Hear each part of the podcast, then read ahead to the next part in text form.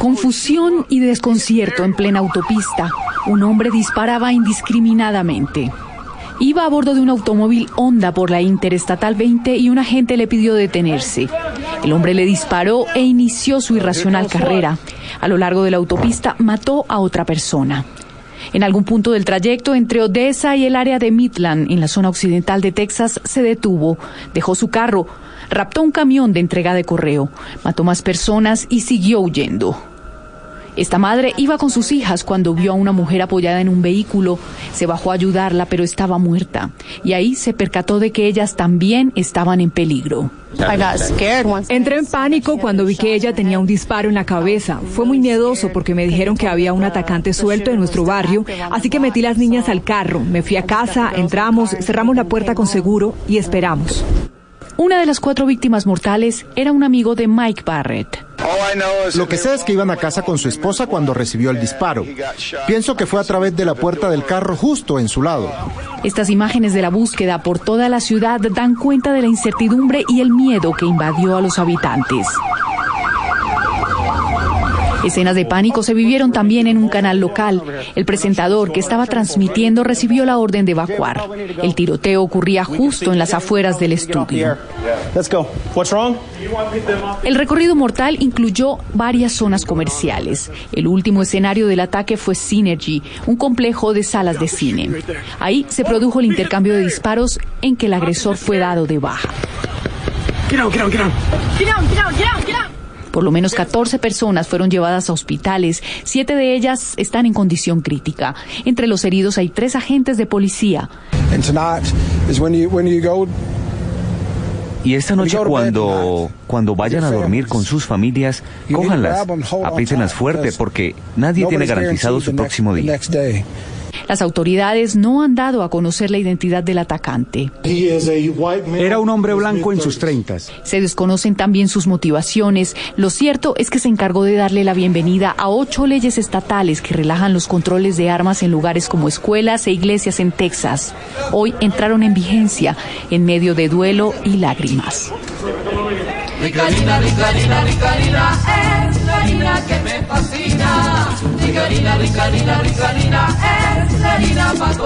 De las mejores cosechas del más puro trigo importado, traemos a su mesa Ricarina, la harina fortificada con vitaminas B1, B2, hierro, niacina, ácido fólico y todos los nutrientes que hacen las delicias de sus platos preferidos. Trabajamos pensando en usted. Voces y sonidos de Colombia y el mundo en Blue Radio y bluradio.com, porque la verdad es de todos. Dos de la tarde, dos minutos. Estas son las noticias. En Blue Radio continúan los hechos que se conocen por parte de las autoridades que están registrando todo lo que está pasando con el huracán Dorian. Hace pocos minutos ya tocó tierra en las Bahamas. ¿Qué es lo que se sabe, María Pía Volgemuth? El poderosísimo huracán Dorian golpeó la isla de Gran Abaco y después la de Gran Bahamas, ambas partes del archipiélago de las Bahamas. Y en estos momentos, con vientos de más de 300 kilómetros por hora, está causando daños catastróficos. Dorian representa una amenaza ahora para Florida, Georgia y Carolina del Norte, estados de los Estados Unidos, en el noroeste. Hubert Minis, primer ministro del archipiélago de las Bahamas, habló en una rueda de prensa desde la ciudad de Nassau. sin, Hurricane Dorian, that one that they were seeing, Dijo que es el huracán más grande que se ha visto en las islas, pues es más poderoso que Matthew, el ciclón que pasó por el Caribe en 2016, que era considerado el huracán más fuerte que ha afectado la región desde el huracán Félix en 2007. María Pía Volgemuth, Blue Radio. María Pía, gracias. El Partido Liberal está denunciando a través de sus redes sociales el secuestro del candidato a la alcaldía del Auto Baudó en Chocó, Tulio Mosquera, y 12 de sus, de sus acompañantes. El movimiento político asegura que el responsable supuestamente sería el ELN. Damián Landines. Miguel, el Partido Liberal a través de sus redes sociales publicó un comunicado en donde entregan más detalles de este hecho que están denunciando. Aparentemente se habría presentado este secuestro del candidato a la alcaldía del Alto Baudó en Chocó mientras se encontraba con la comunidad indígena Andeudo en el río Duasa. Según el Partido Liberal, el movimiento político, pues este hecho habría sido perpetrado a manos de la guerrilla del ELN. Denuncian que circunstancias como esta sufre el liberalismo en el Chocó y además también amenazan el libre ejercicio de las aspiraciones legítimas. Desde Blue Radio consultamos al Gaula de la Policía, quien atiende este caso, nos confirmaron que están verificando si es real el hecho, ya que la familia y las personas que estaban en esa actividad con él no confirman ninguna retención en contra de su voluntad. Damián Landines, Blue Radio. Damián, gracias. La Policía Metropolitana de Bogotá abrió una investigación disciplinaria después de que una fiscal denunciara haber sido víctima de agresión física por parte de un patrullero de esa institución. Los detalles con Diana Camacho. La denuncia la realizó una fiscal de la URI de Puente Aranda, quien asegura que fue agredida físicamente por un patrullero de la policía dentro de las instalaciones de esta unidad de reacción inmediata. Me manifestó que si pasados 15 minutos no llegaban eh, los defensores públicos, él se iba a llevar al capturado con lo cual entorpecía pues la labor hasta el punto que me golpea finalmente eh, duro, muy fuerte en uno de mis brazos, eh, caigo yo contra la pared y, con, y, y caigo al piso. El coronel Javier Martín Gámez, subcomandante de la Policía Metropolitana de Bogotá, hoy se pronunció frente a la presunta agresión. Inicia una investigación de manera inmediata una vez se tiene conocimiento de estos hechos, con el fin de que se aclare la situación, con el fin de que eh, en la eventualidad de que el funcionario nuestro de la policía haya cometido algún exceso en, en, su actuar, pues sea también objeto de nuestra ley disciplinaria para que responda por estos hechos. La Fiscalía General de la Nación también presentó la respectiva queja disciplinaria. Entre tanto, el uniformado involucrado en la presunta agresión presentó una denuncia contra la fiscal por abuso de autoridad. Diana Camacho, Blue Radio. Gracias, Diana. Y cerca de 30 viviendas afectadas dejó un vendaval en el municipio de Sevilla, en el Valle del Cauca. Allí las autoridades locales avanzan en el censo de los damnificados. Víctor Tavares.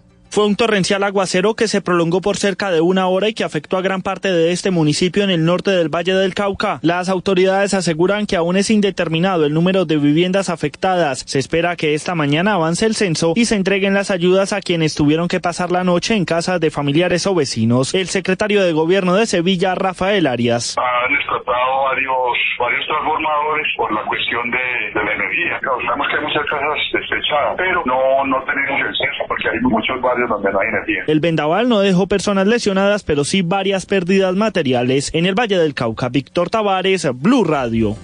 Dos de la tarde, siete minutos y en deportes, Alianza Petrolera es el nuevo líder de la Liga Águila. Hoy, Millonarios se medirá a Nacional en Medellín. Los detalles, Joana Quintero. Los partidos de hoy en la fecha número 9 de la liga comenzarán a las 4 de la tarde. El Deportivo Cali jugará ante Pasto Santa Fe ante Medellín a las 5 de la tarde. A las 6 Atlético Bucaramanga ante Junior. Y en ese mismo horario el Huila jugará con el Deportes Tolima. A las 8 de la noche Atlético Nacional recibirá a Millonarios con transmisión de Blue Radio. El día anterior Alianza Petrolera le ganó 2 por 1 a la Equidad. Por ese mismo resultado el Cúcuta derrotó a Unión Magdalena. También 2 por 1 finalizó el partido entre Once Caldas y América a favor del Blanco Blanco. Empataron 1 por por uno Jaguares y Patriotas y 3-3 Envigado ante Río Negro. En la tabla de posiciones, Alianza Petrolera pasa a ser el líder, tiene 18 puntos. Segundo el América con 17. Con 16 unidades es tercero Nacional y cuarto Millonarios con 14 puntos. Quinto el Cali, sexto Cúcuta y con 13 puntos está séptimo Patriotas y octavo Once Caldas. Joana Quintero, Blue Radio. Noticias contra reloj en Blue Radio. Dos de la tarde, siete minutos, las noticias contra reloj en Blue Radio. La noticia en desarrollo, el gobierno de Macri, de Mauricio Macri, ordenó a las empresas exportadoras solicitar el permiso al Banco Central de Argentina para la compra de dólares, según un decreto publicado hoy en el boletín oficial de ese país. La cifra, los focos del incendio en la Amazonía brasileña durante el mes de agosto llegaron a 30.901, un número que prácticamente triplica la cifra correspondiente al mismo mes en el año pasado, según divulgó el Instituto Nacional de Pesquisas Espaciales de Brasil. Y quedamos atentos al presidente de México, Andrés Manuel López Obrador, quien dijo que, eh, quien dijo en el arranque de su primer informe de gobierno que hay un respeto mutuo con Estados Unidos sin dejar de lado la defensa de los migrantes mexicanos en el país vecino antes posibles violaciones de los derechos humanos. Dos de la tarde, ocho minutos. La ampliación de estas noticias en, en continúe con Mesa Blue. Ricarina, Ricarina, Ricarina, es la harina que me fascina. Ricarina, harina, rica harina, rica harina, es la harina para todos De las mejores cosechas del más puro trigo importado, traemos a su mesa rica harina, la harina fortificada con vitaminas B1, B2, hierro, niacina, ácido fólico y todos los nutrientes que hacen las delicias de sus platos preferidos. Trabajamos pensando en usted. Los personajes, las historias, las anécdotas, las confesiones, las noticias, todos los temas puestos sobre la mesa. Aquí comienza Mesa Blue. Presenta Vanessa de la Torre en Blue Radio y bluradio.com. La nueva alternativa. No sé quién es mi invitado, si es Juan Piz González, Alejandro Riaño. No, ese lobo no me hables, me está demandando, eh, respétame. ¿Tienes algo de Starbucks o es también así? Este es puro cafecito de greca, weón, o sea, de, empresa, weón, mire. Río Paila, vea. Azúcar Río Paila. Voy a tratar de hacer esta entrevista lo más seria posible. No sé si lo logre, pero bienvenidos, esto es Mesa ¿Y esto no hay DirecTV acá? Este es... Juan Piz, bienvenido. Ah, hola, no te estaba oyendo, estaba viendo a ver pues qué canal veía. ¿Qué más, weón? Gracias por la invitación. ¿Cómo vas, Vane? ¿Quién es Juan Piz González? Eh, bueno, Juan Piz González es uno de los hombres pues más influyentes en este momento en el país y más ricos, con más plata. Y es quien pone al presidente y es quien pone al alcalde. Bueno, digamos que hay muchas cosas detrás de las cuales no puedo hablar así abiertamente, me encantaría, pero hay un negocio, ¿no? Hay un negocio muy muy fuerte, muy bravo y, y bueno, aquí estamos eh, atendiendo al llamado. ¿De dónde sale Juan Piz González? Sale de la familia González, una familia regular de un estrato un poco más bajo que el de los Pombo. Mi mamá es pues Pombo. Eh, um, y hace, mira, hace como una obra de caridad porque se mete con mi papá. Mi papá es de un estrato, pues los González un estrato súper bajo, son un 5. Eh, y bueno, se mete con él, nazco yo y estoy dándole como el estatus que merece eh, a, ese apellido. Es como un Sánchez, es como un Rodríguez, ¿no? De la Torre. Exacto, como un de la torre, eh, de la tower. Mira que se puede mejorar. Pero el pombo me ayuda. El pombo es el que me abre puertas en cualquier parte del mundo. ¿Hace cuánto nació Juan Piz González? Yo tengo 28 años. Nazco. Eso no Pero es bueno, cierto. no, en redes sociales hace un año. Digamos que yo andaba escondidísimo y, y Riañetes, un man ahí pues, que hace comedia, que está quebrado en este momento, eh, me descubre, nos volvemos amigos, eh, él me monta como el Instagram y todo, eh, me dice muestre su vida, la gente pues por el morbo de ver a un rico en vivo y qué hacen los ricos pues, eh, um, muestra mi vida y, y y empiezo a crecer en seguidores de una manera impresionante. Digo, what the hell is going on? Hizo canción, ¿no? Y dos canciones, dos What canciones, fuck? What the Fuck y Niabate. ¿Podemos adelantar algo de Niabate? Sí, ahí la tenemos. Si quieren Ah, la buscan, póngala. está en todas las eh, plataformas eh, y es demostrarle a la gente que hoy en día cualquiera puede cantar. Yo no canto, entonces me arreglan la voz con el autotune, es que se llama. Y como todos los youtubers y eso hacen canciones, yo dije, ¿por qué no? O sea, tengo la plata, tengo para pagar payola, entonces pues esto estará en radio también. Y se puso su canción. Me puse y me va a poner las canciones que se me dé la gana. Si está de moda allá canto Si está de moda el blues y el jazz, les canto. Lo que quieran, les canto. Y detrás de eso hay un mensaje y es que uno puede hacer lo que quiera cuando tiene cómo. Sí, Económicamente, ¿o cuál es el mensaje de...? de- No es el mensaje, es la realidad. Realmente eh, que llevo mostrándole a la gente que pues si tienes plata, pues puedes ser famoso fácil. Y es lo que está pasando en el mundo de hoy. ¿Pero usted tiene algún talento? Digamos, además de ser así súper bobo Sí, ¿no? y hablar así, Eh, tener billete. ese es su talento. es mi talento. O sea, todo lo que toco eh, lo vuelvo oro. O sea, es como una vaina muy vasta. Bueno, afortunadamente, mira, yo estudié dos semestres de administración en el CESA. Me retiro porque, pues gracias a Dios se murió un abuelo. Y, y gracias a eso me queda una herencia enorme. Y bueno, estamos acá, estamos esperando que se vuela, que se muera también una tía. eh, y está, nada, está a un mes de morir. Y Pero pues yo soy como su sobrino favorito. Entonces digo, marica, que se muera ya, weón. Quedo tapado de plata. Usted representa qué, Juan? Mm, no sé qué quieras decir con eso, si me estás como insultando de Un alguna poquito, manera. sí. Mm, ¿A quién represento? ¿Quieres Pues, que ¿quién hable de eres? los del GON, de eh, la gente del CNG? Eh, no sé. eh, ¿Quién como, quieres que como, sea? como una clase que qué. Es una clase alta que somos muy pocos. eh, um, que re- somos quienes ponemos a los presidentes, somos los que manejamos el negocio realmente, somos los que escogemos qué pasa eh, y qué no pasa. Nosotros movemos las fichas acá y pues ellos nos tienen que buscar a nosotros. ¿Sí me entiendes? Entonces mi papá pues tiene eh, mucho poder en este país y, y yo ya lo estoy teniendo porque muevo las redes. ¿Algún estudio? ¿Usted ha estudiado algo? ¿Ha hecho algo interesante en la vida? No, nada, realmente no. Y no importa. No importa, desde que tengas plata, no importa. Eh, rumbear, gastar, eh, pasarla bueno. Eh, Chicas, carros. Marica, demasiado. Mira que cuando tú tienes plata, tú tienes plata, todo el mundo se te acerca. Eh, entre más plata, más amigos. Es muy chévere, es muy chévere. Yo a veces llego y hay rumbas de 200 personas en la mesa conmigo, bueno, obvio pago todo, eh, pero se te acerca mucha gente, mucha gente y es súper interesante eso. Conoces de todos lados. Juan, pues usted dice que Ay, pone... tú estás acá ayudándote la espalda, bueno. ¿Ella qué estrato es? Sí, Ella es más inteligente que tú, que yo y que todo el mundo juntos. sí, pero no importa. Le decimos la jefe en este programa. Ok, pero si no es de estrato. Si no te portas bien no con ella, te saco de la cabina. Perfecto, entonces me contabas. Que tú dices que ponen alcalde, presidente y que mueven todas las fichas en Bogotá, ¿cómo las están moviendo? ¿Quién es, para ti, quién es la, la alcaldesa o el alcalde? En este momento, bueno, estamos apostándole a todo lo que sea el centro democrático. Vimos a Miguelito. Miguel, ay, divino. Y bueno, íbamos con Ángela Garzón también ahí súper fuerte, pero la cagó con el izquierdoso este Daniel Samper. Se metió ahí a burlarse de el Mesías. Entonces, pues la abrimos. O sea, tú eres mano firme, corazón grande. pero grandísima. Sí, total. Con toda go, go, go. Sí, gracias a él, mira, la gente critica mucho, pero gracias a este personaje del cual tú hablas, eh, yo pude volver a Mesa Yeguas. Y eso para mí ha sido como lo más importante. Nosotros no podíamos ir a Mesa Yeguas, era tenaz. Juan Piz, ¿Y por qué no haces, por qué no haces entrevistado a- al expresidente Uribe? Albari Cocker, no, eh, bueno, hemos estado, tenemos charlas ahí, ahorita es que el tema estaba muy complejo, todo lo que está pasando, lo tenemos reservado, lo tenemos muy reservado, no, no se ha logrado. usted tiene un show que es muy exitoso, ¿no? Le está yendo muy ¿Cuál bien. de todos los shows? El de Juan Show. Ah, pensé que el show que le hice a una vieja que también fue muy exitoso. ¿A quién? Una hembrita ahí de Neiva.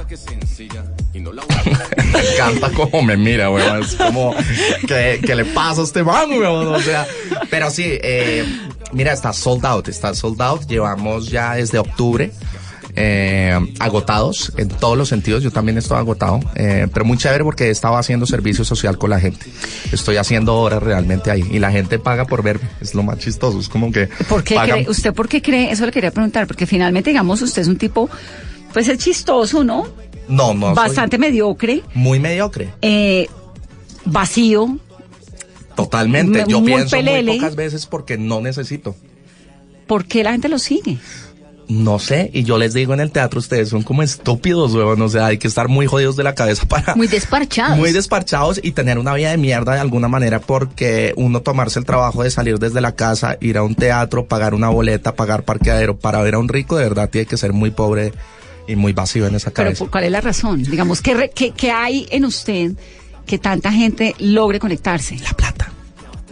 No es más, mira. más. No, mira que la gente va a verme eh, porque nunca han visto un rico en vivo. Entonces es, es como la primera vez y ese acercamiento a, bueno, ¿cómo será estar cerca de alguien con mucho billete? Incluso los dejo tocarme de vez en cuando, eh, que sientan. Pero después antibacterial. Totalmente. Hay veces me pongo guantes. Ya depende la persona que esté al frente, porque hay unos que pagan el Juan Piece Experience, que es un poco más caro, que es la gente al frente que quiere vivir una experiencia con Juan Piece, y precisamente es esa, como tocar a un rico en vivo. Y ellos se sientan en la parte de adelante, pueden entrar a su Primera camerino fila. No, todo, no, no, Camerinos si no los dejamos entrar, eso ya lo tenemos completamente limpio, desinfectado, todo. Entonces, de estratos bajos no entra gente a camerino. Juan Piz, y en, en el exterior hace show, ¿no? Lo En he hecho en Nueva York, en Australia. Voy para París ahorita, voy para Madrid también, vamos a estar en Valencia, en Londres, Y en- bueno. en, esas giras, el público es que colombiano, latinoamericano. ¿de Mira, yo creo que es europeo y son los que conocían, pues, eh, los que me conocían a mí cuando, cuando estuve un tiempo allá, un curso de verano, eh, que son los que van a ir. Y tengo muchísimos amigos, entonces, bueno, seguro colombianos que se fueron en busca de una mejor oportunidad. Entonces también es gente regular, porque huyen de su país, que para mejorar sus, eh, um, su vida y sus cosas, entonces se van de acá, buscando oportunidades. Juan Piz, un rico como usted, bueno, ¿qué come, qué hace? ¿Cómo son los planes? Los- la gente que no sabe. Mira, ¿Come eh, arroz con huevo frito y no, tajadas de plátano? oye, ¿qué te pasa, weón? No, respétame, ¿qué tal? Todo pobre yo. No, caviarcito, langostica, bueno, voy mucho a donde Rauch, a donde Jorgito, eh, um, no sé, restauranticos, estamos en el Gon, estamos en el Jockey, estamos Y digamos en los el Nogal. precios de los restaurantes en Colombia, ¿qué le parecen en comparación con esos lugares del mundo que usted visita tan Me usual? encanta, me encanta porque tú vas con una persona y no se te baja de 200, 300 mil pesos eh, la comida entre los dos. Eh, si te echas unos drinks también se te puede subir. Eh, y me encanta porque eso ayuda a que otros no puedan entrar, ¿no? Entonces, eh, segmenta la cosa. Yo quisiera invitar a, a esta entrevista a Alejandro Riaño. ¿Le puedo decir que venga? Él está acá. Sí, creo que está afuera. Entonces yo me, ¿Me voy. ayuda? Eh, yo no te ayudo, si quieres llámalo, pero sí, yo con él no. ¿No tiene ninguna relación? No, me está demandando. ¿Por, qué? Porque él dejó de vender. Eh, ahora hay que vender soy yo. Eh, él me planteó un negocio, me ayudó como a montar una especie de sketch que yo ya... ¿Quién no le lo escribe a usted sus libretos y sus...? él me ayudó, pero ahora en el teatro lo que hago es que le digo a la gente, pues ustedes vinieron acá, no sé de qué vamos a hablar y no sabemos de qué vamos a hablar. ¿Cómo, cómo es un show suyo? ¿Usted Eh. se para ahí qué? Y no, hablo un poco mal de ellos, pues de los que van. ¿Qué les de dice? los estratos bajos, que porque están acá, bueno, eh, eh, les enseño un poco de etiqueta, de glamour también, y bueno, les doy esa tan anhelada entrevista que es en vivo. Con un personaje. Sí, con el personaje. Entonces siempre sorpresa, todas las noches. eh, hablo una hora, hago como un performance. ¿Y qué le pregunta a sus invitados? no tengo ni idea, no tengo ni idea. La gente llega ya con sus vidas, yo no los conozco, eh, a todos esos famosos. Ellos pagan por estar ahí y bueno, pues yo les doy la oportunidad, ¿no? Les doy visibilidad. Anita, jodiendo la cantante brasileña, marica, desde Brasil escribiéndome whatsappazos y le dije, no, güey. O sea, todavía no. Rubén Blades sí, ¿no? Eh, sí, viene ahorita. sí, sí. sí lo entrevistaría a usted fresco. Es decir, o le parece sé, que está me muy popular. esa música mucho. También muy popular, sí. ¿Sí? Uy, sí, no, casi. Pero me están escribiendo también. Voy a llamar a Alejandro Riaño, ¿me Dale, no, yo me largo ¿Sí? de acá. Para ¿Me que puedo venga. llevar el tinto o me lo van a cobrar? Te lo vamos a cobrar. Dale. Pero déjalo que Alejandro lo paga. No, no tiene un peso en que caerse muerto. Ya nos vemos. Ya nos vemos. See you later. Bueno, llamamos a Alejandro Riaño a ver si podemos tener una entrevista coherente. Sí, que aporte algo al país, porque es que escuchar un gomelito no es tan chévere a veces, man. No sé, pero es realmente un personaje impresionante, digamos, eh, vende un montón, ¿no? A la gente le fascina. Detrás de él hay un fenómeno que es el que realmente quiero entender y es qué lo hace tan exitoso. Es ¿Y qué tan fácil es hacer hoy humor en Colombia? y qué tan fácil es hacer humor en Colombia y de dónde a un tipo como Alejandro Riaño, que es genial, se le ocurre hacer semejante gomelo tan detestable. Alejo, bienvenido. Fue dificilísimo. Hola, hola, hola, hola. ¿Qué más? Usted La porque- Vane, otra vez. saluda y todo. Yo vuelvo, no, yo entro en el personaje. Ahora sí, querida, aquí vos. ¿Cómo Mezclémonos. No, mira, ahora sí. ¿Qué más? Estoy muy impresionada con Juan Piz González. No, ¿De dónde horrible, sale? ¿no? Es horrible. Eh, bueno, mira que lo tenía hace por ahí unos 10 años. Tenía así, eh, de papeles. Eh, hace como unos 10 años en que pues yo tenía en mi stand-up eh, esa crítica ese tipo, eh, a ese típico rolo que trata de aparentar o a esa persona que cree que por el hecho de ser de un estrato más alto, de tener más que los demás, entonces es mejor persona y cree que puede pasar por encima. y es así en la vida real, digamos, es ese así. tipo de personas. Los conozco perfectamente. ¿De dónde los Eh, conoce? No, del colegio, amigos de la familia, viví como, como en ese mundo eh, mucho tiempo, digamos como hasta los 14 años cuando estaba en un colegio. Eh, fui el niño problema porque era el que quería estudiar teatro, era el que quería hacer comedia, entonces era, eh, en vez de buscarle a uno solución a estos problemas, perdón, en vez de buscarle solución a ese tipo de problemas, lo que hacen es que lo hacen sentir a uno mal, como si uno estuviera haciendo algo que no debe. Eh, en el caso mío, colegio. en el colegio. Lo echaron de cinco De colegios. cinco colegios Ah, echaron. bonito. Sí. Pero no hacía nada malo. Mira que eh, um, todo lo que hacía era en pro al colegio. Entonces es un, en uno en el que me echaron. No, Pero mira. que hace el pro del colegio para que lo terminen echando. Te voy a contar. ¿Qué hace, qué hace uno en pro del colegio? Óigame esta historia para que vean que sí, me echaron de un colegio grande, llegué a otro más chiquito donde yo era el mayor, hice la banda de guerra. Hice la banda de guerra, hice el equipo de fútbol, hice la cancha de básquet, yo la empañeté y llevé la que tenía en mi casa. Eh, hacía un resto de actividades, pero por hacer estas actividades no entraba a clase y me echaba al año. Pues claro. Pero estaba también era trabajando en pro del colegio. En pro claro, del colegio. porque estaba dedicado a construir las aulas, no a estudiar. Ay, era muy chévere, era muy chévere. ¿Cinco colegios? Cinco O sea, colegios. usted fue un niño medio incomprendido y un adolescente necio. Era, era un problema en todos los colegios. eh, no servía supuestamente para nada entonces en uno. De hecho, en un colegio dijeron llámalo y que venga los viernes a hacernos reír y ya. Entonces esto era muy El duro. problema era indisciplina. La indisciplina. Y mira cómo la vida que da muchas vueltas en estos colegios me han llamado para, ir a que hacer vaya. show. A mí me pasa lo mismo con un colegio en Cali, el que me echaron, también por indisciplinada, porque tampoco fui pues la más juiciosa. Afortunadamente, porque realmente creo que... y caí en otro donde me entendieron de una, y hoy en día me llaman al colegio a invitarme, y digo yo, pero ¿para qué me quieren invitar si me echaron? ¿No? De acuerdo. En el que validé fue lo mejor. ¿Entendieron Entonces se cómo graduó era? cómo? Validando. validando. Y entonces el personaje nos estaba contando, arranca como a los 14 años un poco, usted ve que hay una un segmento de la gente, pero esto es un personaje rolo o esto es un personaje nacional, porque lo, creo que en Cali también lo hay, No, en es nacional y Barranquilla, en todos lados, En ¿no? todos lados. No es una crítica dire- directa al rolo, claramente, sino es porque es el personaje que yo conozco y sé imitar. Eh, sino es directo a, es- a- a esa clase social eh, que trata mal a las personas. ¿sí? Eh, Por su tener un poco estatus, más. por tener un poco más que los demás. Eh, entonces pienso que hay que construir a partir de eso y debemos construir nosotros mismos también porque siempre le echamos la culpa a los demás y resulta que el problema y de cómo está todo también es nuestro. Eh, entonces, si no somos buenas personas, si no respetamos a las demás, no va a haber construcción, no, no respetamos las opiniones del resto. Entonces, si alguien es de derecha, entonces se le van encima, si es de izquierda también. Y yo creo que el día que entendamos que nos debemos unir como país y como colombianos, ese día vamos a salir adelante. Pero de resto no hay más solución, porque nos seguimos matando como si fuéramos equipos de fútbol, que también que es lo más estúpido barbaridad.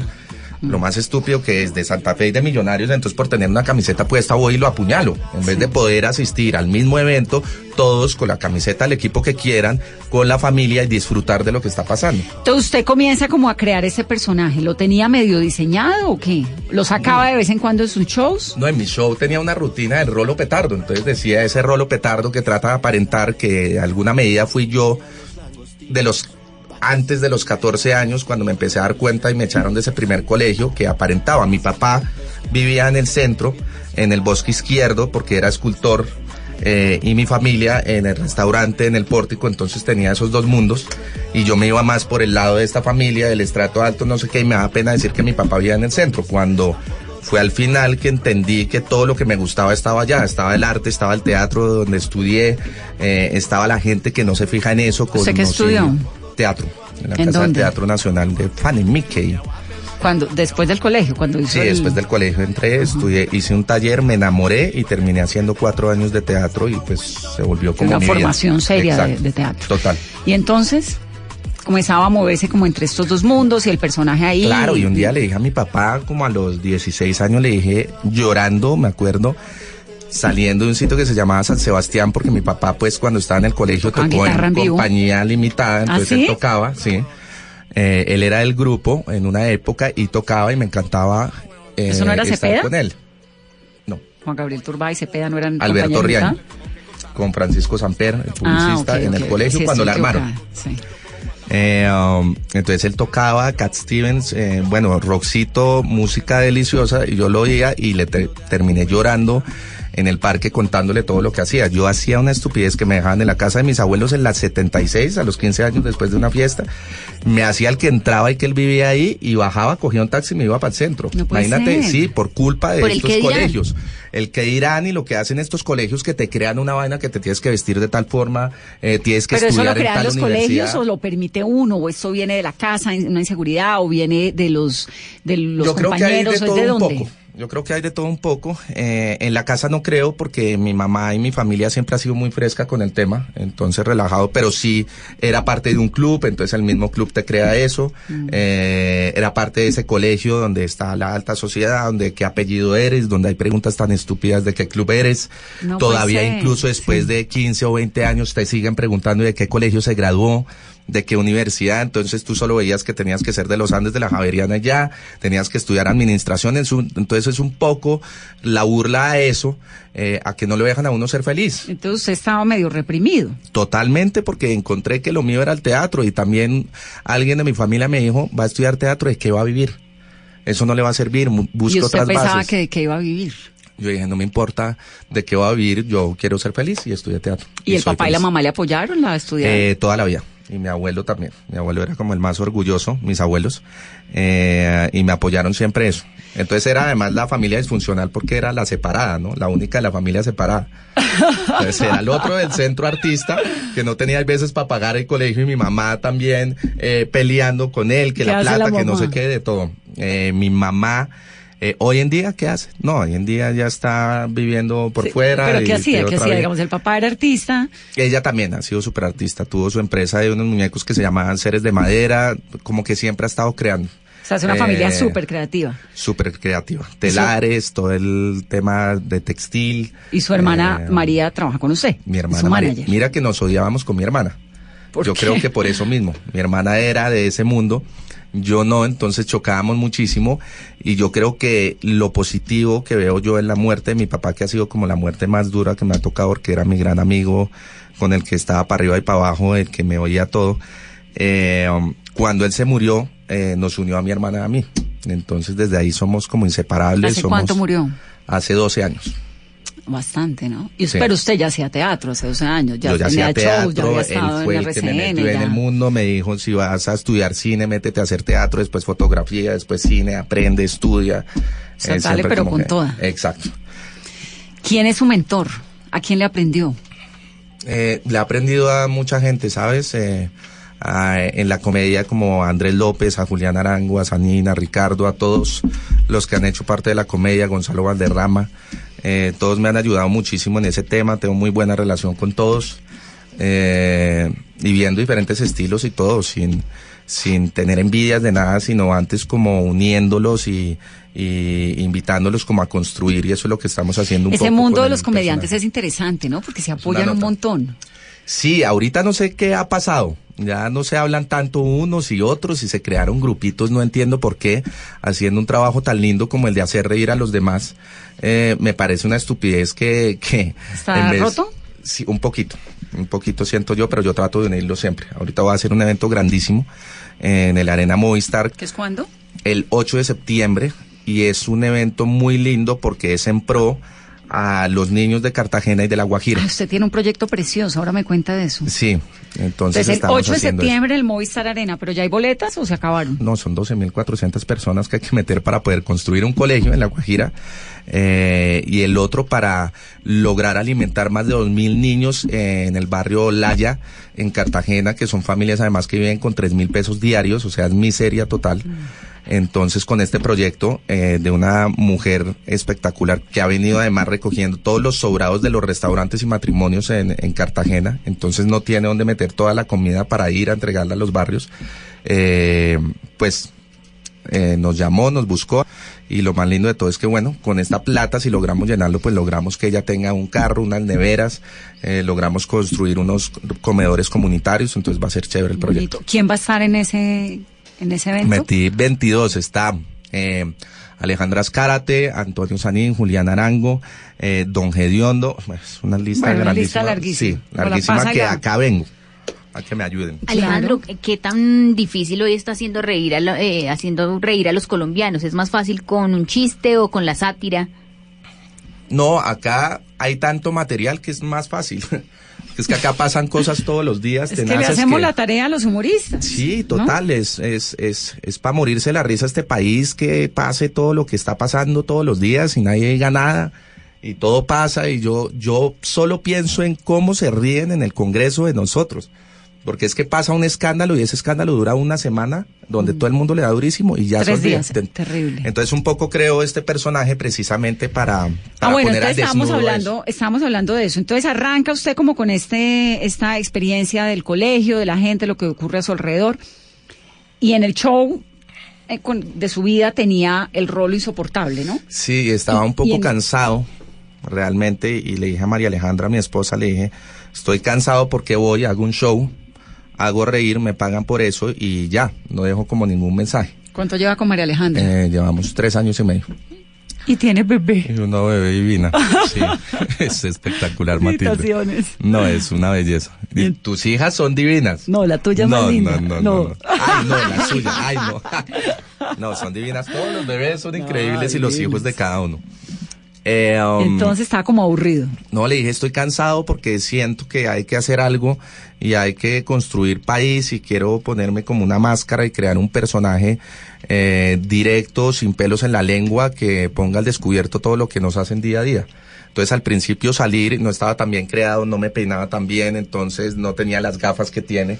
Eh, fue paso a paso, pero salir la primera vez y decir las barbaridades que decía. Sí, porque, y que la porque gente dice barbaridades. Claro, total, todo. Cada vez lo vuelvo más ácido, cada vez lo vuelvo más descarado. Más descarado, cada vez lo vuelvo. Por eso el show se llama políticamente incorrecto, porque es una invitación a todo lo que no debemos ser, que es machistas, clasistas, racistas, toda esa es xenofobia que se está y se siente viviendo, orgulloso petulante, de él. exacto, toda la homofobia, entonces todo lo malo se lo pongo al personaje. Entonces, cuando va eh, gente, cuando fue Chucky Town fue buenísimo porque abajo les dije, les voy a decir negros de frente, porque hay gente así. Y vamos a manejar la entrevista de esa manera para que al final nos podamos abrazar y mostrar que sí se puede de alguna manera y dejar el mensaje.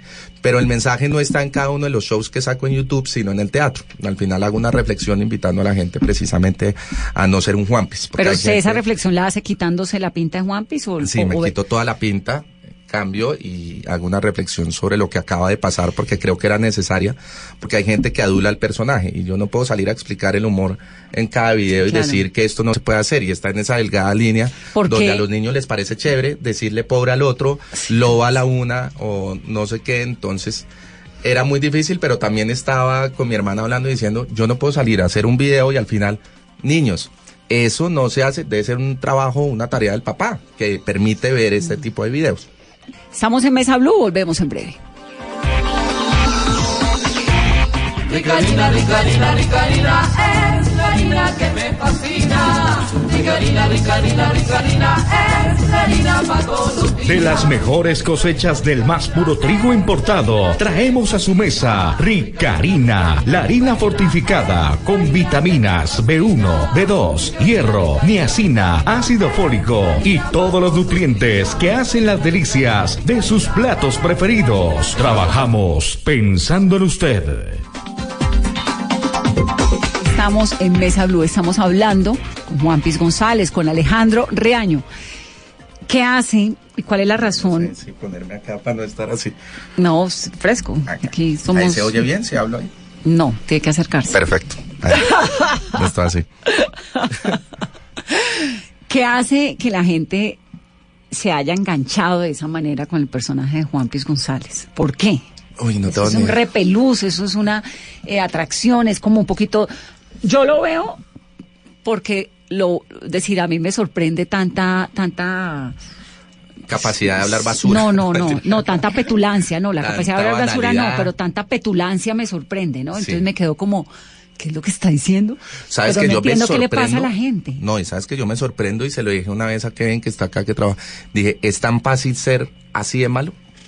Me he dado cuenta en los shows, me salen unas cosas que no las tengo planeada en medio de la nada, donde le digo tal cosa al personaje y digo, no le da oiga, pena? es-".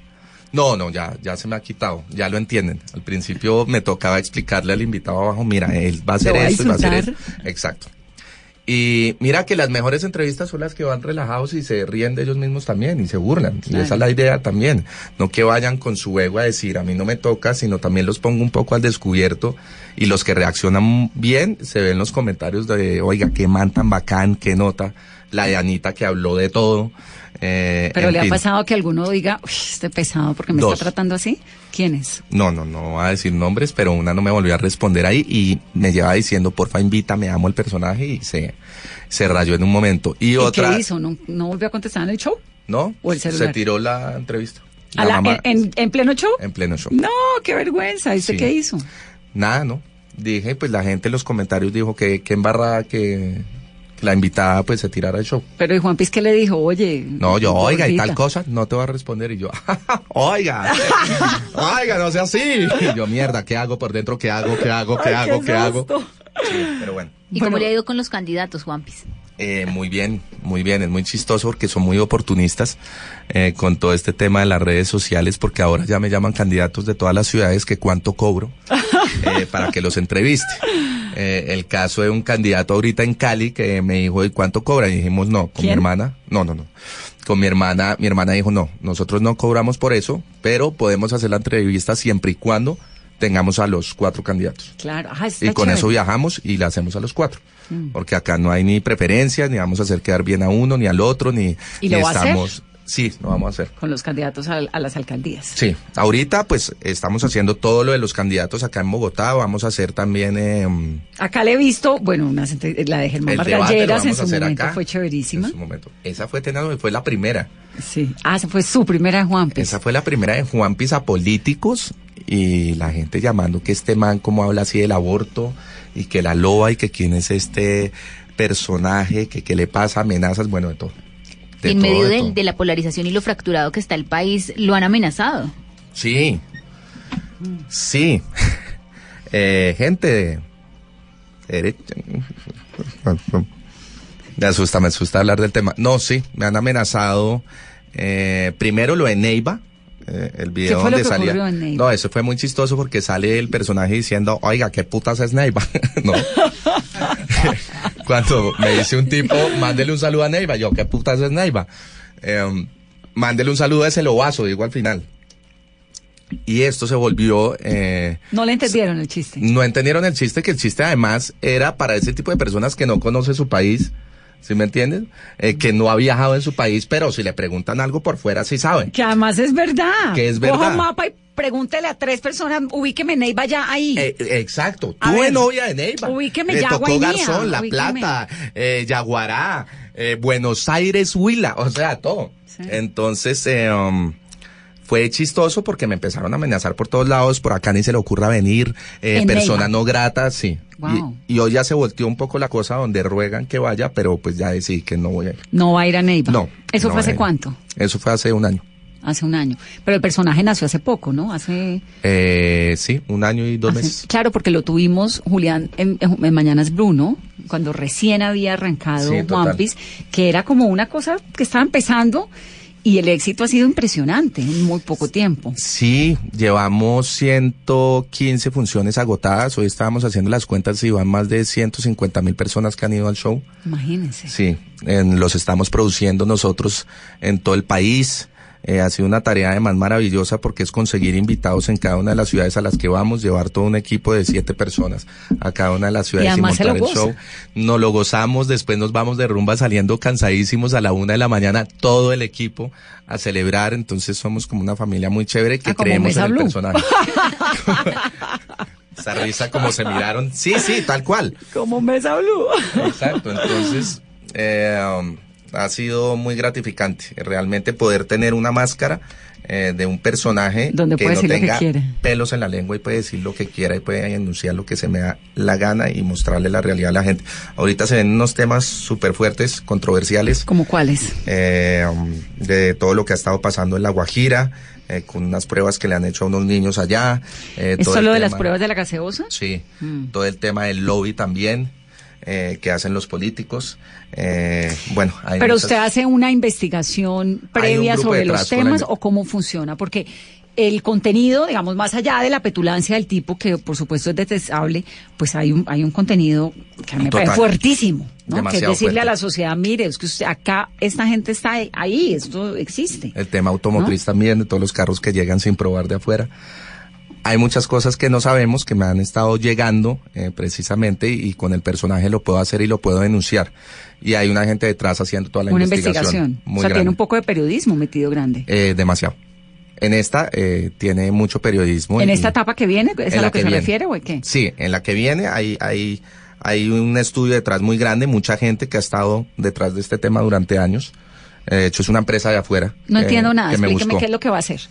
Vi una empresa que, es, que que quiere denunciar todos estos temas de los que te estoy hablando muy por encima. de lo de los carros, lo de las gaseosas, lo de la guajira, lo de, bueno, eh, lo del lobby también que se hace. Eh, y le están apostando a que no haya una marca como tal ni nada, sino vienen con toda la investigación, con todas las cifras, con todos los hechos. Para que pues usted haga esas denuncias en el show o en qué? No, en video para volverlo viral y digital. Ah, en videos. Exacto. Sí, porque eh, el Congreso no les aprueba ese, ese tipo de cosas, no dejan sacar los comerciales, eh, porque no les conviene. Claro. Entonces, bueno, también es interesante porque entonces entra al mercadeo de una tendencia ahora que es la digital, ¿no? Total. Que es distinto. Hace- Donde, pues- Además haciendo periodismo. Con un personaje que no es periodista. Exactamente. que Interesante. intenta hacer. Interesante. Sí, eh, esa era un poco la apuesta, construir, eh, mostrarle a la gente lo que está pasando. Eh, no sé qué vaya a pasar, da mucho miedo en un país como este. Eh, ¿Se autocensura? no, Nunca.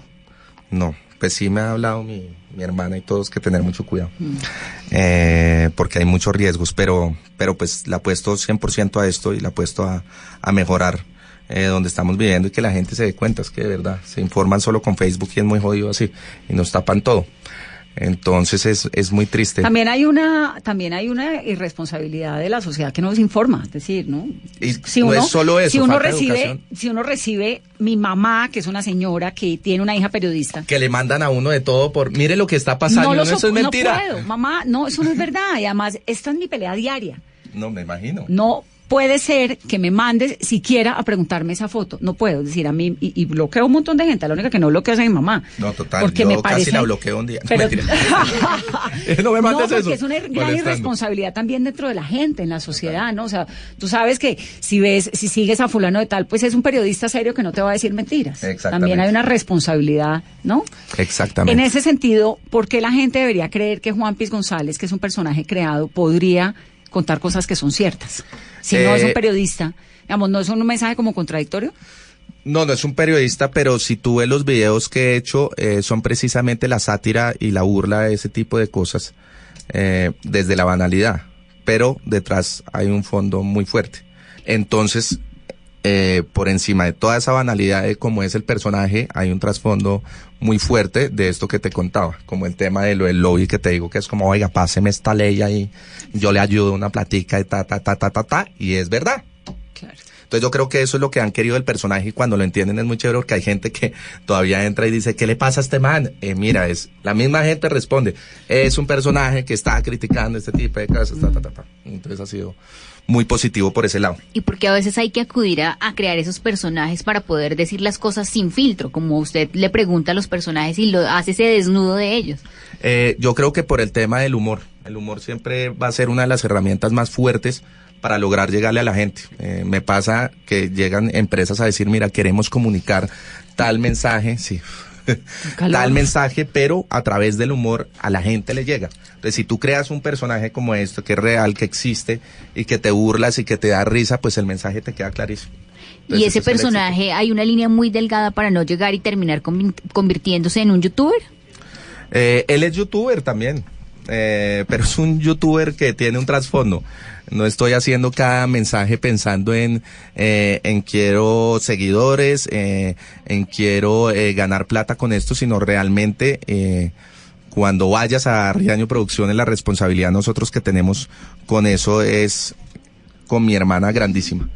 O sea, tenemos son- muy son- claro Sí.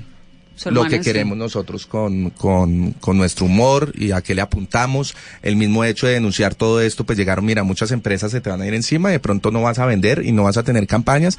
Y le dijimos que no trabajamos por las campañas. De hecho, Juan Piz ha tenido dos campañas y nos llaman diariamente por ahí de cinco o seis empresas para trabajar con nosotros y dijimos, no, estamos vendiendo al personaje, lo estamos cuidando, no necesitamos hacer campañas porque lo que tenemos acá es orgánico y es real que queremos construir. Ahora, para el programa sí nos toca vender unas marcas ahora, porque necesitamos poder mantenerlo. Cuénteme lo de Hoy la- lo decidimos, como vendámosle unas marcas a un trago o algo que nos ayude Sí. para el personaje, para el catering abajo. un vinito que, para- nos, que nos podamos servir en esta entrevista. Total, pero de resto no hay campañas. Ha habido dos de Juan Piz. Juan Piz, cuénteme lo del proyecto de La Guajira y lo de Cartagena, porque entiendo que detrás de Juan Piz, no, de Alejandro, que entiendo que detrás de ese proyecto La Guajira, que es, pues que los dos son bien ambiciosos socialmente, hay como un, un sueño suyo que tenía de siempre, ¿qué es? Eh, el sueño siempre con mi hermana y desde que nos unimos fue, bueno, ¿y con qué propósito eh, vamos a trabajar? Porque estoy yo acá contigo? Yo no quiero ser una manager y ya. Que voy y cobro, sino si vamos a estar juntos es para, para construir. Esto del discurso de hoy, todo lo que te he hablado ahorita de, de, hacer país y mejorarle las condiciones a, a otras personas. Entonces es muy chévere que a través de la comedia esto se logre eh, sin esperar nada cambio, cambiarle la vida a los demás. El tema que hice con Samuel, que era un niño con parálisis, el tema con, eh, con Emilio también, que ya está caminando, el tema con, con el Chocó, que era para la reconstrucción del teatro allá, que también lo organicé, un, dos, tres por Mocoas, han sido tantas cosas que con el teatro y con Nicolás Montero y tenemos mucha afinidad en ese tema, es que ya decidimos hacer una función al mes que sea donada para, para alguna fundación, en pro algo. Eh, entonces se nos han acercado muchísimas fundaciones. Lo que pasó ahorita con Coldeportes con las niñas de, de, de, de hockey subacuático. eh, del mundial, pues que yo llamé y cómo es posible que estas niñas estén vendiendo empanadas para, Para poderse poder ir al mundial, a representar a Colombia. Pero eso pasa impresionante. decía no, uno, todas, ya me escribieron de, de, de hockey, de fútbol americano, de Los del Ultimate. equipo de fútbol de Buenaventura, los de, no sé, sí, eso Todos. pasa un Ayer montón. estuve con Luis Ernesto de Coldeportes y me dijo es que el problema no es de Coldeportes porque se destinan 12 mil millones de pesos al año a cada una de las federaciones. El problema es la cabeza en cada una de las federaciones también, que ¿Cómo no pasa la plata, que no la sabe administrar, que está esperando el chequecito, que no está ayudando. Entonces no es solo eso, sino también cada cabeza en cada una de las federaciones y también del mismo estado que no apoya, pero cuando se van allá, Ay, sí, cuando llegan y de allá. llegan con la medalla, ahí sí están invitadas a la Casa de Nariño, ahí sí son colombianas. Y me dicen, el potencial que hay en Quibdó de, de deportistas es enorme. Enorme. De todo. De Le baile, mete de plata a un deportista, deporte. de todo, exacto. Le mete plata a tal deportista y medalla de oro. Y entonces, ¿por qué la Guajira? Ah, no, pero entonces el de Coldeportes, para cerrar ese, pues fue su- súper chévere porque hice el video, lo denuncié, les dije, hagamos una función ya en ocho días y les doy la plata y ahí sí aparecieron y dijeron, nosotros les damos todo, entonces ya ayer se cerró. Ah, qué bueno. Lo de las niñas y ya viajan y buenísimo y me reuní con Luis Ernesto, entonces vamos a hacer humor y deporte para apoyar esas eh, federaciones que no tienen mucho apoyo. Buenísimo. Y Pues acá eso por cuando un lado. quiera, ¿no? Lo que Total. Nos Ustedes digan yo feliz. Esa, la de la Guajira y el Movistar. Bueno, la Guajira es la construcción de un colegio eh, para niños guayús. ¿En dónde? ¿En Eh, o Manaure? En... En, no, en... puta, Uribia. No, no, no, en Uribia. En Uribia. Sí. Sí. Estuvimos ahí en una de las que es la comunidades. capital guayú de la Guajira. Sí, total. Durísimo, Durísimo. Porque viajamos. Y tenaz. Cada peaje con los niños recibiendo comida, Mm. eso es horrible. Sí, es duro. Es muy duro. Y, y la otra es ¿Y, esa- con y este trabajo en Uribia lo está haciendo con quién? Eso lo hace Proyecto Guajira. Proyecto Guajira eh, Usted se lo que me hace es hacerle unas donaciones a través del... Cuando hace el trabajo. Sí, se me acercaron que si era embajador y que si les ayudaba con unos posts y le dije yo no soy de ser embajador y de ser unos posts y hacer videitos, ir a entregar mercados. Más bien, Hagamos... hagamos algo. Eh, que fue lo mismo con, con, con Catalina de la Fundación en Cartagena. Catalina Escobar. Eh, sí, ella. Que una berraca. Sí, Entonces no, se acercó, es tre- tremenda. buenísima, y se la acercó. Fundación La Juanfe. Sí, no, entonces no es Escobar. Ya te. Catalina Escobar es la de la Fundación La Juanfe, No, entonces que tiene no el es en. Cartagena De lo de la comida. de los niños. Ah, no, no, no, no. La No, Juanfe estamos- es para no me madres. confundas, No, no me no. confundas. Ah, no, pero- no, no, la Juanfe es para madres, es eh, niños. Lo- la, la comida ya sé quién es, sí. Sí, que ella. tiene esto que me contaste, que recogen la alimentos que no se han podido, que, que, que sobran. Lo que pasa es que la palabra sobran Acá están... está Catalina Fundación Sí, sí, sí. Muy bien. Así guardo yo. Bueno, pero eso Eh, me parece chévere, hay que contarle a la gente porque además está bien contarle a la gente lo que hacen y cómo lo hacen y dónde. Esto es Catalina. No, el video que me Fundación mostró. Alimentar Colombia. Alimentar. Colombia. Alimentar Colombia. Es que ni siquiera le ponemos atención a eso. Como, Mm. pues vamos a ayudar. Ella me dijo, ve, mira, queremos que nos ayudes un domingo a servir unos zancochos a los niños. Y le dije, mira, yo no voy a ir ahorita a servir unos zancochos si no me gusta el que uno tenga que ir a esa realidad, la foto, no sé si hagan eso, pero no lo va a hacer. Yo te ayudo a que más bien construyamos algo. Entonces viajó eh, ayer acá a Bogotá, vino, nos mostró todo el proyecto y decidimos hacer los comedores comunitarios. Le dije, ahora sí, con muchísimo gusto. Voy para la foto. Vamos, no, no, no para no la digo, foto. pero sí voy. No, sí. voy a que construyamos el, Claro. el comedor, no la foto y llevarme unos créditos y nada, sino de realmente construir, porque pues yo por ir a tomar una foto y el niño y que estoy haciendo país No, me cuando digo voy para la foto, digo, ahora sí voy porque ya lo hice. Así es. ¿Quién es su jefe? ser. ¿Quién lo manda? Ahora Matilde, ¿no? No, mi hermana y mi Matilde y María Alejandra. no, eh, de verdad he sido muy libre en la vida, afortunadamente. ¿Cómo hizo para lograr esa libertad en un mundo en el que hay que pagar cosas, en el que usted eh, trabajaba en un canal, tenía unas, digamos, unos vínculos, ¿no? Laborales. ¿Cómo es ese recorrido? Eh, eh, ha sido bien largo y mira que eh, el canal, bueno, a- apareció hace poco a comprar precisamente de Juan Piece Live Show y la felicidad de sentir que no tengo que depender de nadie y decir muchas gracias, pero no. Fue muy gratificante porque han sido 19 años de trabajo, ha sido 19 años precisamente de ir en busca de esa felicidad que, que no está todo el día, que eso es una mentira porque hay mil cosas todos los días, pero saber que uno se levanta haciendo lo que le gusta, ya eso es, Una que tiene una hija y una familia increíble y una hermana increíble y, y gente que trabaja con nosotros alrededor completamente eh, puesta y con la camiseta y siendo una familia como tal, ha sido maravilloso. Entonces, eh, encontrar eso no, no es fácil.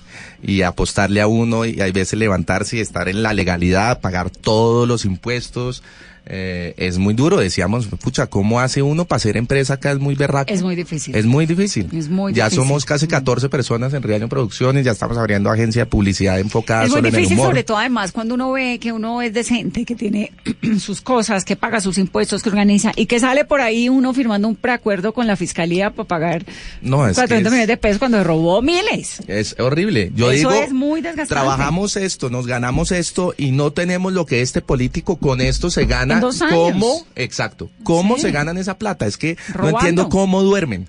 ¿Cómo duerme la gente? En Cartagena, ¿cómo ¿sabe que me lo pregunto un montón eso? Digo, ¿cómo duermen? Porque finalmente yo me acuesto a dormir y me levanto fresca. Total. Yo me levanto relajado, feliz. Tengo pero problemas en el día, pero problema de conciencia ninguno. Uno, ¿Cómo hace la gente? ¿Cómo hace el país para permitirse eso. esos excesos, eh, esos Poder derroches? dañar todos los procesos, el proceso. Eh, dañar todo, levantarse y estar en ¿Pero busca ¿Usted del es un poder. tipo de izquierda? No, no soy de izquierda ni de derecha. ¿Es de qué? ¿Cuál es su No, eh, lo mío era, no, sabes, me gusta el discurso de tal persona. Ahorita me gustaba mucho Luis Ernesto eh, Gómez, que se iba a lanzar a la. Activista. Eh, sí, activista, me gustaba muchísimo y bueno, Claudia siempre me ha gustado, pero ya no tanto, que va de un lado a otro, ahora sale con otro discurso, entonces ya no sé, eh, pero bueno. Digo, bueno, ojalá este como que uno siempre ya buscas por el peor. Bueno, este no ha robado tanto. Entonces es muy menos triste. malo. Alejandro, ¿cómo no, no es maneja eso? burla. ¿Cómo maneja el bullying? ¿Cómo maneja la crítica? ¿Cómo maneja la intolerancia? Me da, me da durísimo, ¿Le da duro? muy duro, pero no porque me ataquen a mí, sino saber que hay gente así. No sé si me explico. Sí, sí, O sea, me da, me da una tristeza que haya gente tan vacía y gente tan... Pues no es gente realmente, ¿sabes? Es- son personas que salen a atacar porque sí, en vez de oír, en vez de lograr dialogar. Cuando saqué la entrevista de Santrich, fue lo mismo. Gente atacándome, eh, gente que sé que no ha puesto los muertos en esta guerra y que está muy cómoda en su posición, que tienen viajes, que como yo no ha puesto un muerto en esta guerra, eh, pero hay otros que sí, que eran los que me escribían realmente las víctimas, me escribieron más de 15 víctimas agradeciendo esa entrevista, eh, por, porque me dijeron, se la puedo mostrar a mi hijo y mostrarle que puede haber un diálogo. Fuera Sí. detrás de lo cínico y lo descarado que fue ese personaje de estar ahí sentado y además volarse y mentir de esa manera. Y si está mintiendo de esa manera es porque hay algo detrás también muy fuerte. ¿Sí me entiendes? Sí, pero lo uno no, no, no quita a uno lo justifica, otro, exacto, total. Eh, pero es muy triste saber que los que no han puesto los muertos son los que más indignan, ¿no? Y todas estas familias que sí los han puesto, eh, que les han matado a todos sus familiares que están solos en el mundo, me escriben agradeciendo, diciendo, para mí fue muy duro verla, pero me reí en un tiempo, entendí muchas cosas y gracias por mostrar que se puede dialogar. es ¿Usted es un importante. defensor del diálogo, no importa dónde venga? Eh, sí. ¿Y ya invitó a Álvaro Uribe a Juan Pit Show? Eh, lo he invitado muchas veces, no se ha podido. eh, me muero del susto, realmente. No sé, es un personaje que no, no me atrae mucho, realmente. me Aquí da- lo tuvimos. Sí, me encantaría tenerlo también y poder dialogar. Pues hablar, ¿no? Exacto. toca, creo Eso es lo que hay que mostrar. Eso es lo que hay Y entonces el día que lo tenga, lo van a insultar todos los demás, para claro, que sepa. Claro, no, Una vez total. advierto. El insulto, pues, es una vaina de este país y ya se convive con eso. La tristeza es lo que te acabo de contar. Que ¿Sus haya redes gente las así. maneja usted o se las maneja alguien? ¿O ¿Qué Eh, tanto se entera de lo que le No, las manejo yo y, y, bueno, Sofi también eh, en la oficina tiene todas las claves de, de todas las cuentas y para ciertas cosas ella entra si hay que subir un post, pero de resto yo respondo los mensajes. Leo bastante. Sí. Los mensajes. Alejandro, ¿cómo unir? ¿Qué hacer para unir el país y sacarlo de esta polarización? No, realmente hasta que siga... Ni la risa, pues. No, hasta que sigan ellos burlándose de nosotros, nunca va a pasar. Era lo mismo de lo que hablábamos de la jugadita y, y a muchos les parece chistoso y polarizando de esa manera al país pues creo que no va a pasar. He creado el personaje precisamente para abrir ese diálogo y para que sea un personaje completamente controversial y discutan los unos con los otros, pero es, es muy triste y eso también es la, no solo no solo es culpa ni de la política ni nada, sino la falta de educación del país. Y si no hay inversión en la educación, pues nunca vamos a poder llegar a un diálogo porque resulta que la educación está todo. Como te educan a ti es como te vuelves cuando seas grande. Y si no tienes educación, pues sabes que tienes que salir eh, con tres mil pesos en el caso del, de, de estas personas en Cartagena que viven en la miseria en una que es la segunda ciudad más pobre de Colombia y donde más y la más turismo rica al mismo y la más rica eh, donde está la refinería eh, donde está todo el turismo y hay en 14 años ha habido eh, siete, no en 7 años ha habido 14 alcaldes cada seis meses entran, roban y se van. Sí, es terrible. Es un descaro. Y, Y es la niños ciudad de muriéndose de hambre. Y es la ciudad de mostrar. Donde se casan los gomelos como Juan. Total, y entonces van y hacen yate y ese video lo va a hacer. Yate, vida deliciosa, de pronto mostrar la realidad de lo que está usted- pasando. A usted lo he visto en yates y esas cosas. Claro, y me encanta y, y eso no tiene nada que- Alejandro. sí, no, y uno pasa rico y, y no tiene por qué sentirse culpable, pero si uno puede ayudar, está muy bien. ¿Sí me entiendes? Todo tiene que ser como, como un equilibrio. Entonces, eh, lancé cuatro programas que les va a gustar. Entonces, está de One Piece Live Show, está el Boletín del Gomelo, que le hace entrevistas a los políticos, eh, otro que se llama. Juan Piece Experience, que son los negocios de Juan Piece, y es para denunciar todo lo que está pasando. Entonces, es el fracking, la tala de árboles, todo, y él viaja a mostrar los negocios del papá, de lo es que él vive. El Ese es componente súper periodístico. Exacto. Ese es el One Piece Experience y está JP Heroes, que son eh, las personas, eh, todos estos héroes de Colombia